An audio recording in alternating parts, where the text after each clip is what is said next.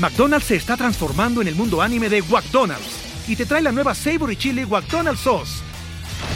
Los mejores sabores se unen en esta legendaria salsa para que tus 10-piece chicken wack papitas y Sprite se conviertan en un meal ultra poderoso. Desbloquea un manga con tu meal y disfruta de un corto de anime cada semana. Solo en McDonald's. baba ¡Go! En McDonald's participantes por tiempo limitado hasta agotar existencias.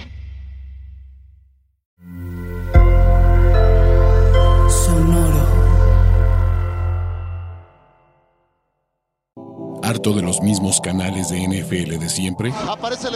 ¿Cansado de que te lean las noticias? Hoy fue un día soleado. ¿Te falta odio hacia los 32 equipos de la NFL?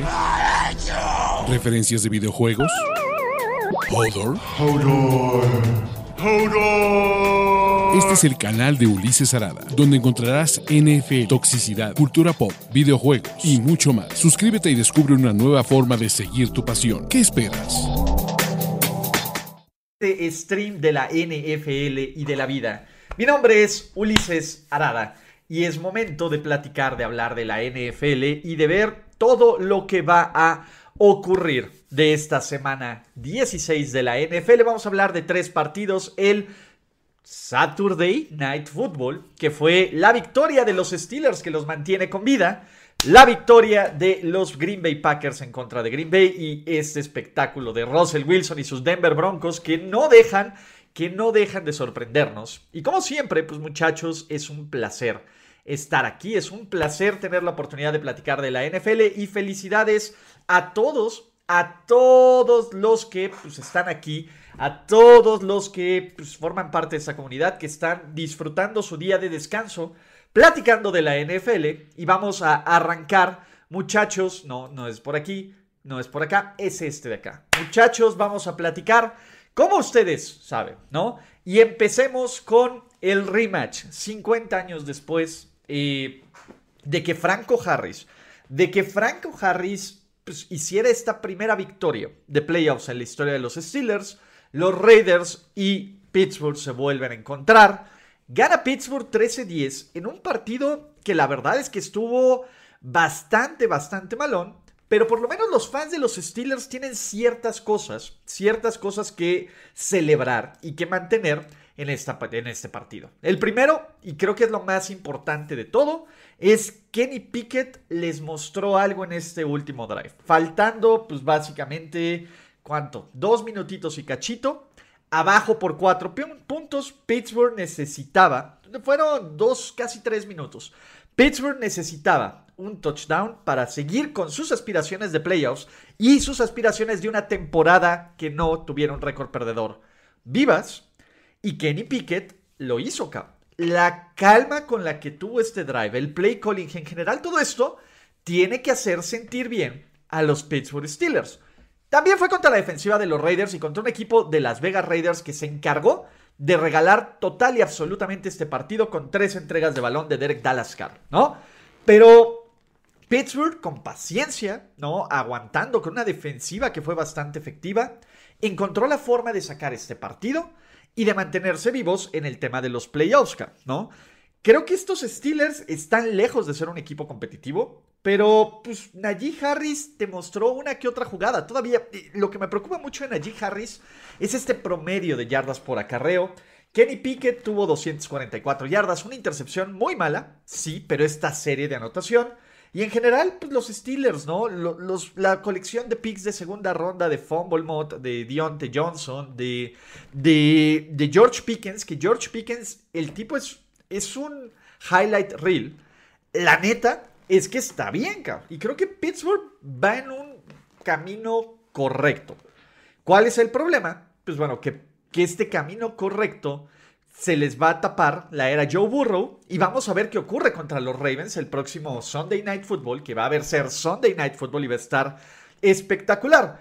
Pero los Steelers ganaron, sí, están vivos y los Raiders están casi muertos casi muertos. Los Las Vegas Raiders estarán casi eliminados del panorama de playoffs, ¿no? Con un récord de 6-9.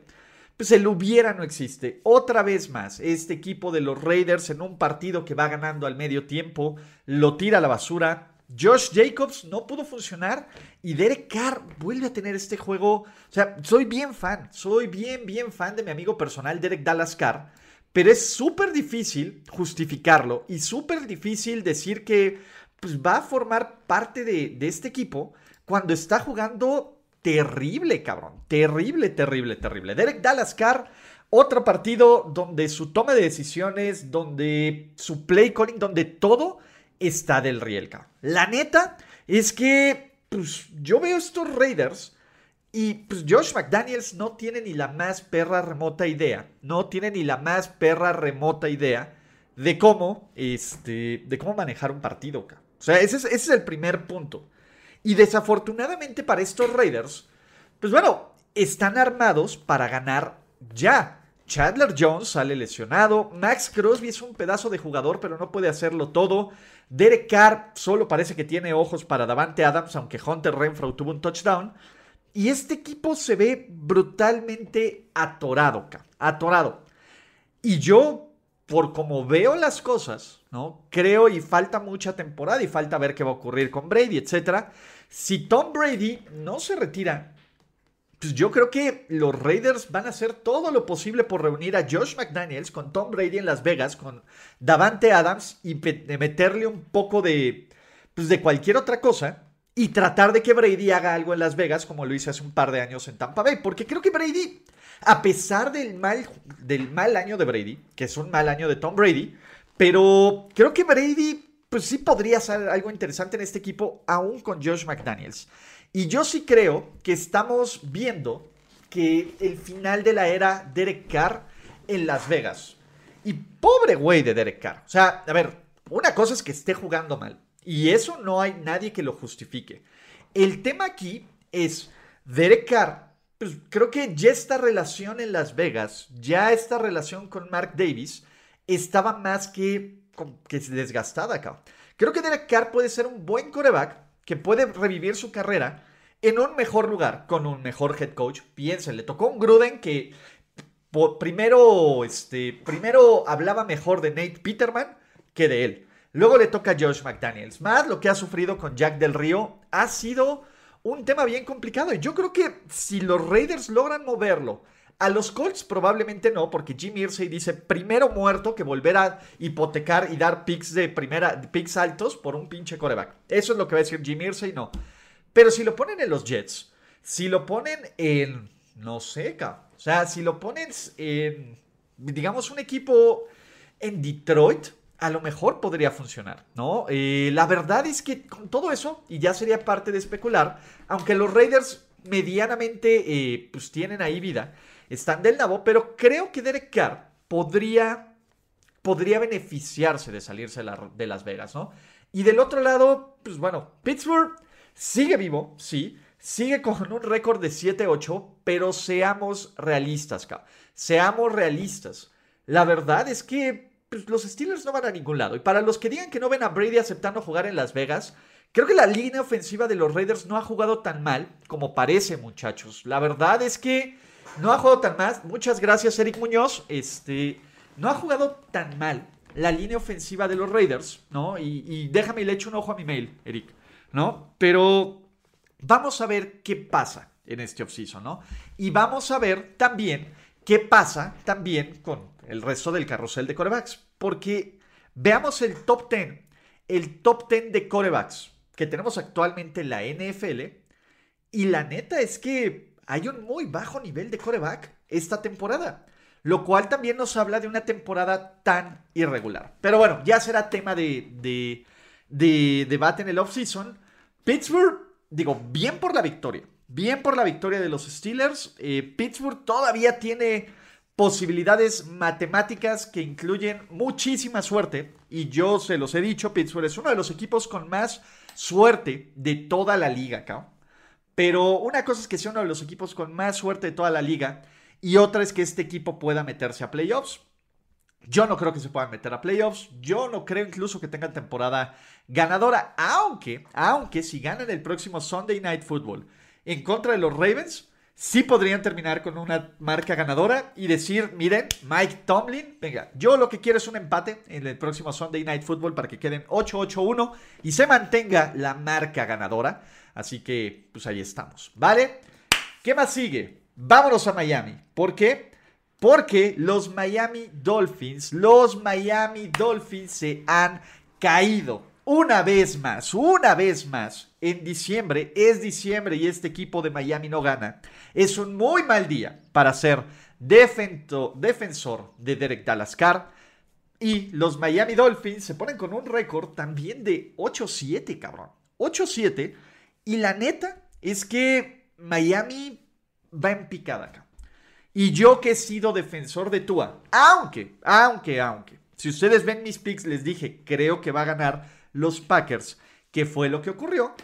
Pero este es un muy mal partido de Tua. Y voy a hacer una pequeña pausa porque René Cano eres un capo y gracias por continuar con ser miembro de ese canal porque todo lo que ustedes generen en este canal, ya sea por membresía, superchats, etcétera, eh, vean, vean lo que ven de publicidad, va a ir para echar eh, pues la mano a Yayo, ¿no? Que si no saben la historia de Yayo Rocha, les voy a dejar el link en la descripción de este video.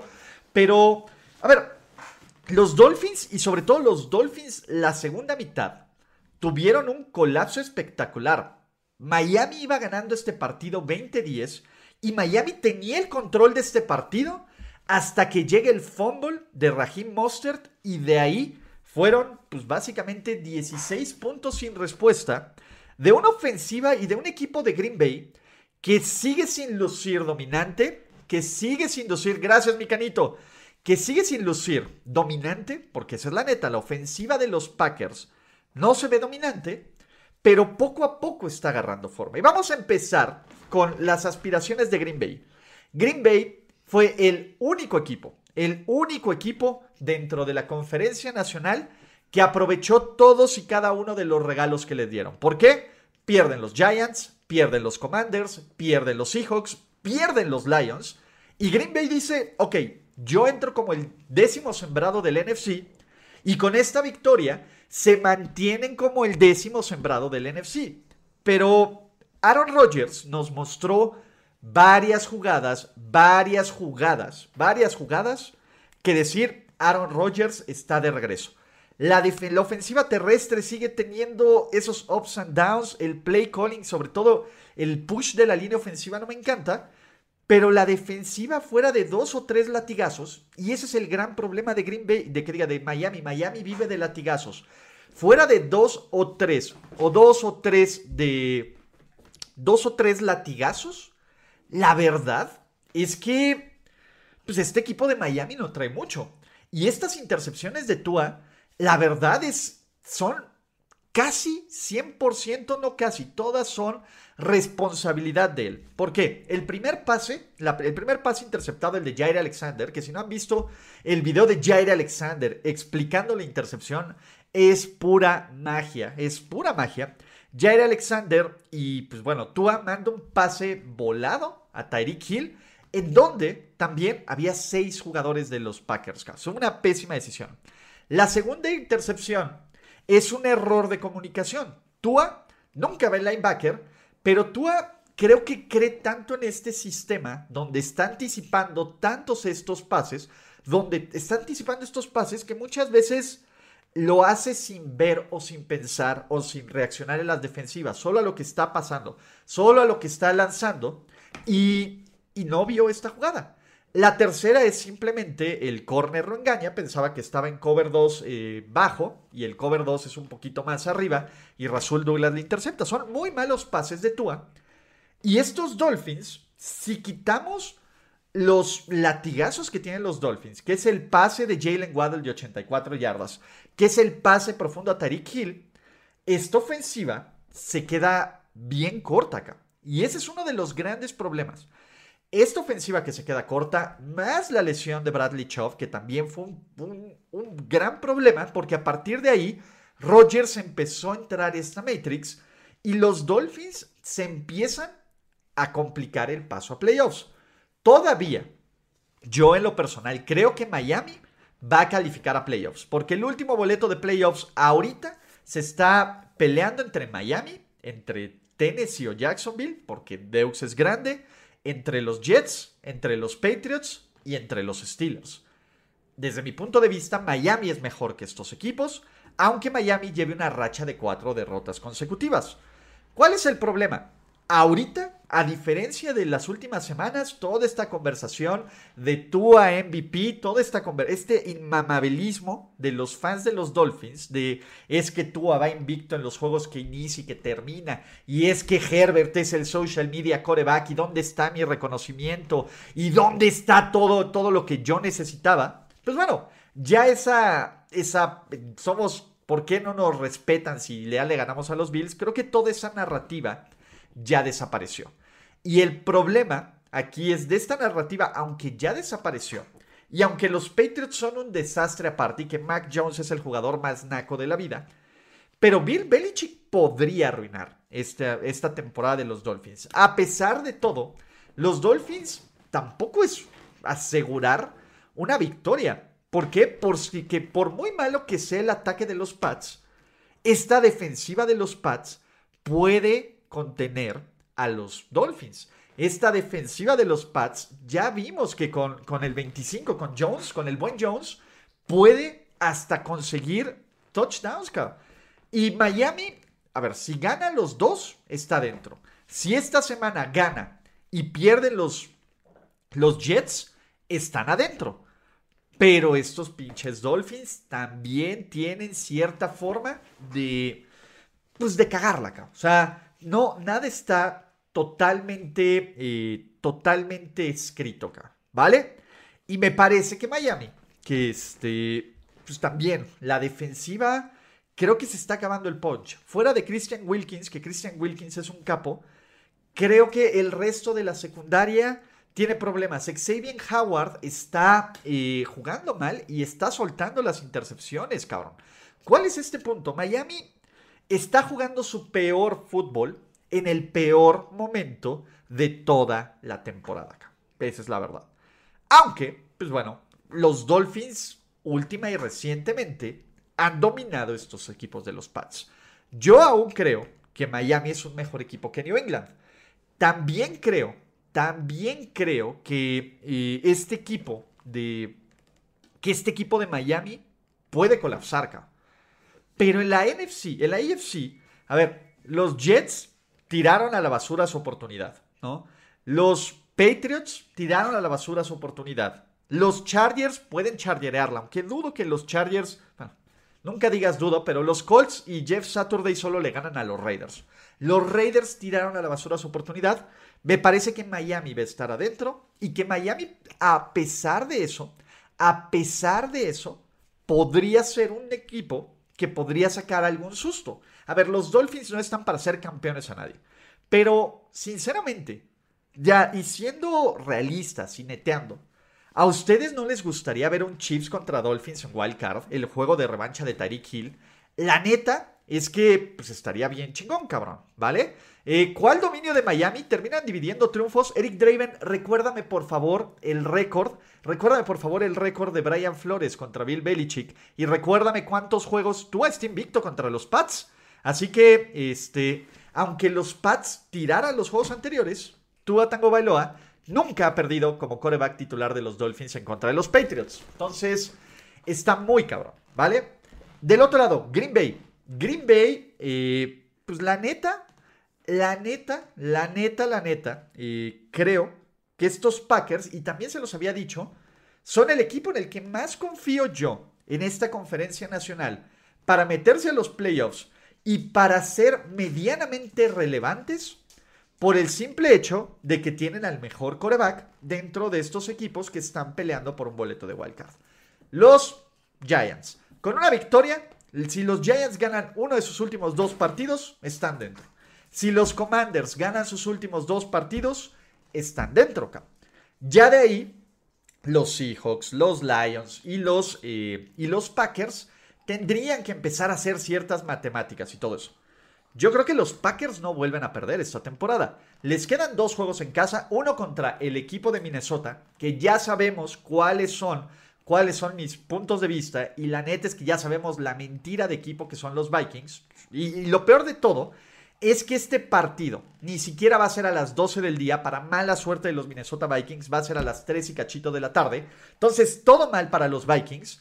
Y de ahí, la última semana, el boleto de playoffs, el boleto de playoffs se podría definir en contra de los Detroit Lions, que además, pues bueno, en Green Bay, con todo para Detroit, en serio, el colapso y la, y la estupidez y, el, y la... O sea, Detroit tenía todo para meterse de lleno a los playoffs y tiró su oportunidad a la basura acá. Y por eso, pinche tío Dan, ven, yo que le volví a ofrecer mi corazón al tío Dan y él lo ha destrozado, como cantaría Luis Miguel, pero sí, güey, pinches Lions. Por eso nadie confía en los Lions y por eso los Lions no, este, no pueden tener cosas bonitas.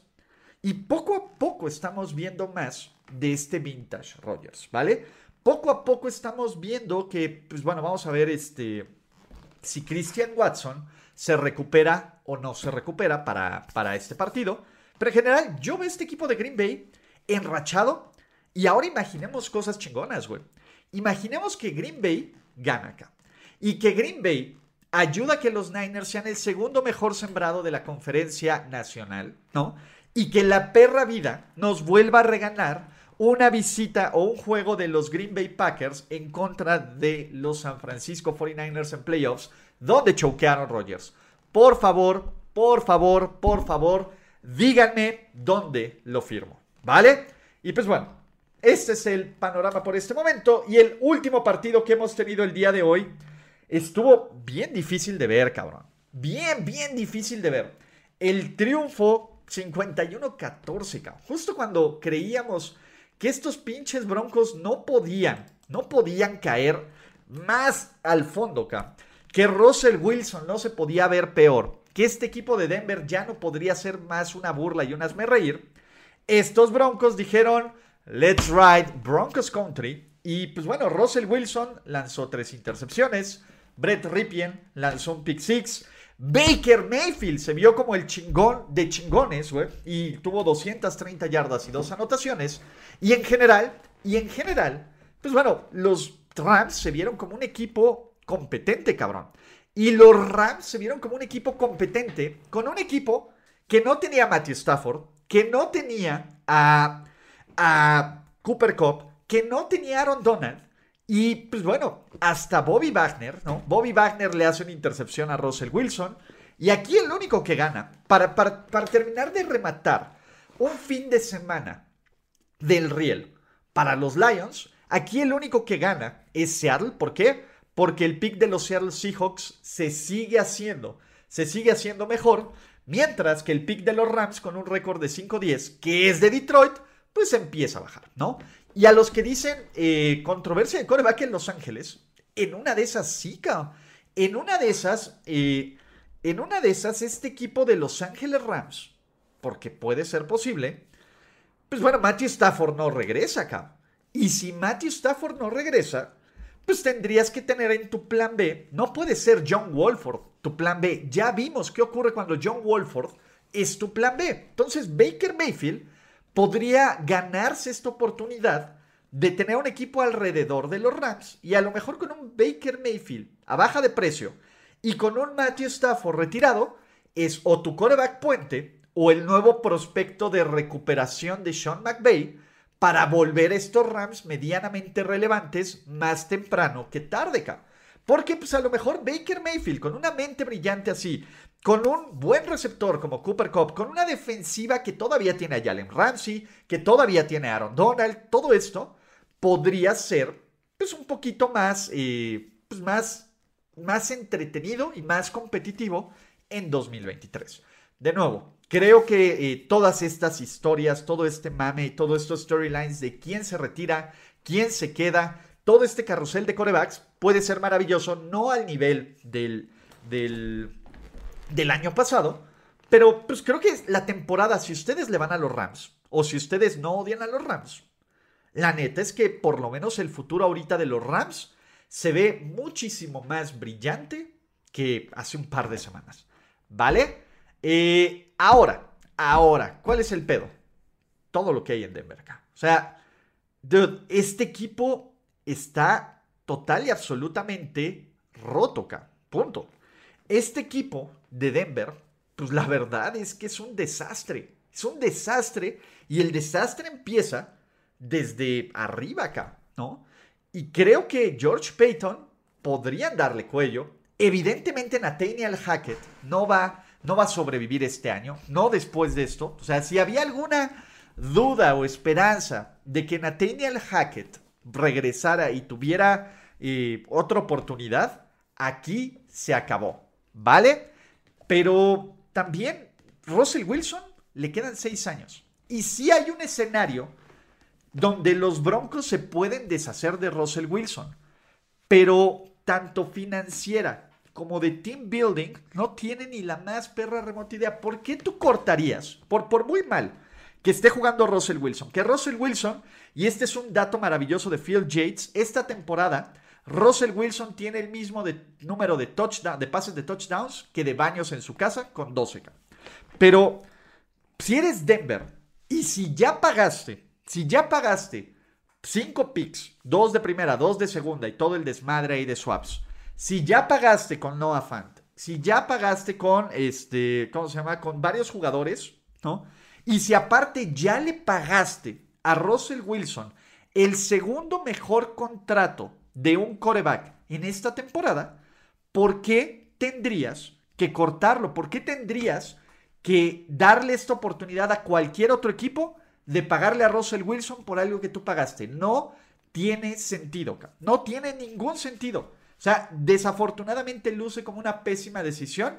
Sí, luce como una de las peores decisiones en la historia de la agencia libre. Lo cual, en retrospectiva, luce como una de las cosas más sorprendentes que yo haya visto en este NFL. Nunca había visto algo que parecía que tenía tanto sentido del mundo solo para literalmente crashambornear, estallar y salpicar toda la cantidad de cagástrofe en esta vida acá. ¿Vale? Pero no, Russell Wilson no va a ningún lado. Pero si uno ve la dinámica de este equipo, la relación que tiene con la línea ofensiva, la relación que tiene con el resto del equipo, Güey, necesitan a alguien, a alguien que ponga una pinche disciplina militar, que ponga en su lugar a Russell Wilson, porque me parece que una de las cosas más terribles es Russell Wilson quería demostrar que él era el talento y que no era el esquema que le ponían en Seattle, Y le cambian este esquema que es más pocket passer, que es más tradicional. Y el güey es una estatua en la, en la línea ofensiva, cabrón. La línea ofensiva no está jugando bien, pero Russell Wilson es una pinche estaca, güey, con cero pocket awareness. Está tomando malas decisiones. Están tomando muy malas decisiones.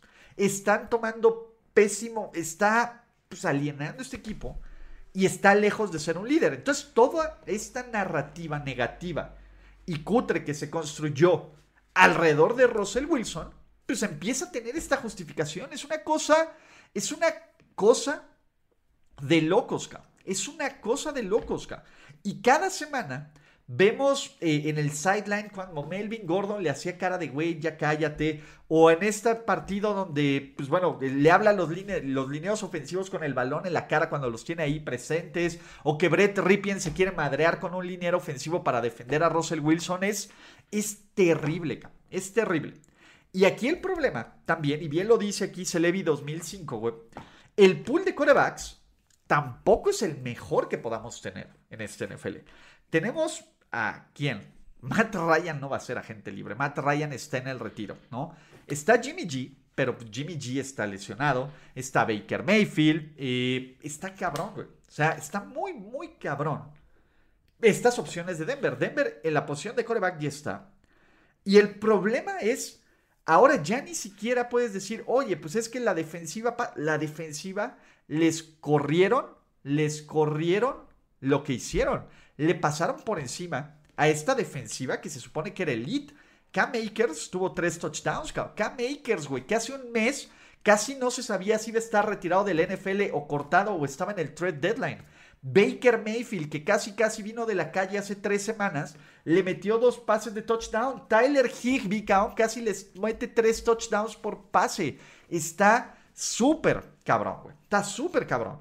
Y pues bueno, vamos a ver qué ocurre con Denver. Que pues bueno, en esta división, con estos Chiefs, pues bueno, ya sabemos que son los Chiefs y el resto, cabrón. Pero pues si los Chargers la chargerean o no, pues bueno, podría llegar Sean Payton. Podría llegar Sean Payton a Denver. Imagínense dentro de las perras ironías que Sean Payton venga y que se traiga a Big Fangio como coordinador defensivo. Los fans de los Broncos dicen, por favor, sí, ¿a dónde jalamos, cabrón? Pero venga, ¿no?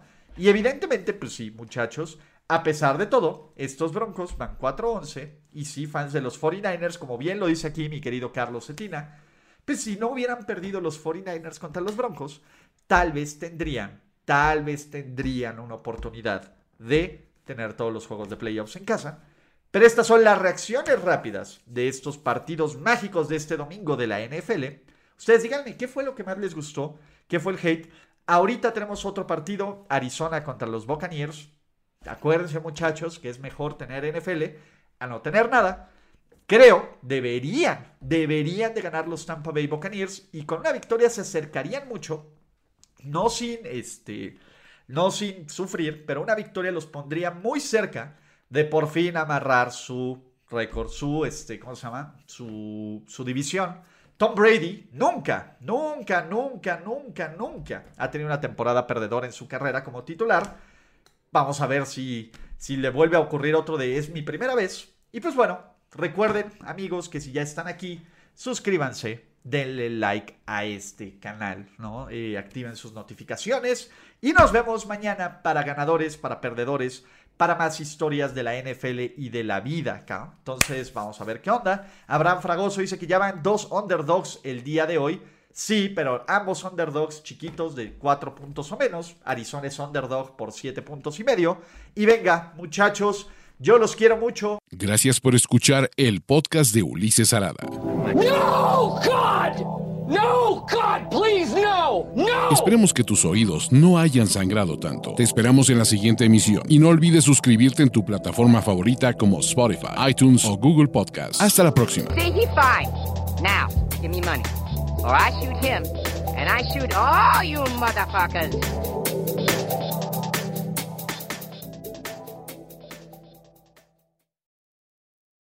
Hello, it is Ryan, and we could all use an extra bright spot in our day, couldn't we? Just to make up for things like sitting in traffic, doing the dishes, counting your steps, you know, all the mundane stuff. That is why I'm such a big fan of Chumba Casino. Chumba Casino has all your favorite social casino style games that you can play for free anytime, anywhere with daily bonuses. That should brighten your day a little.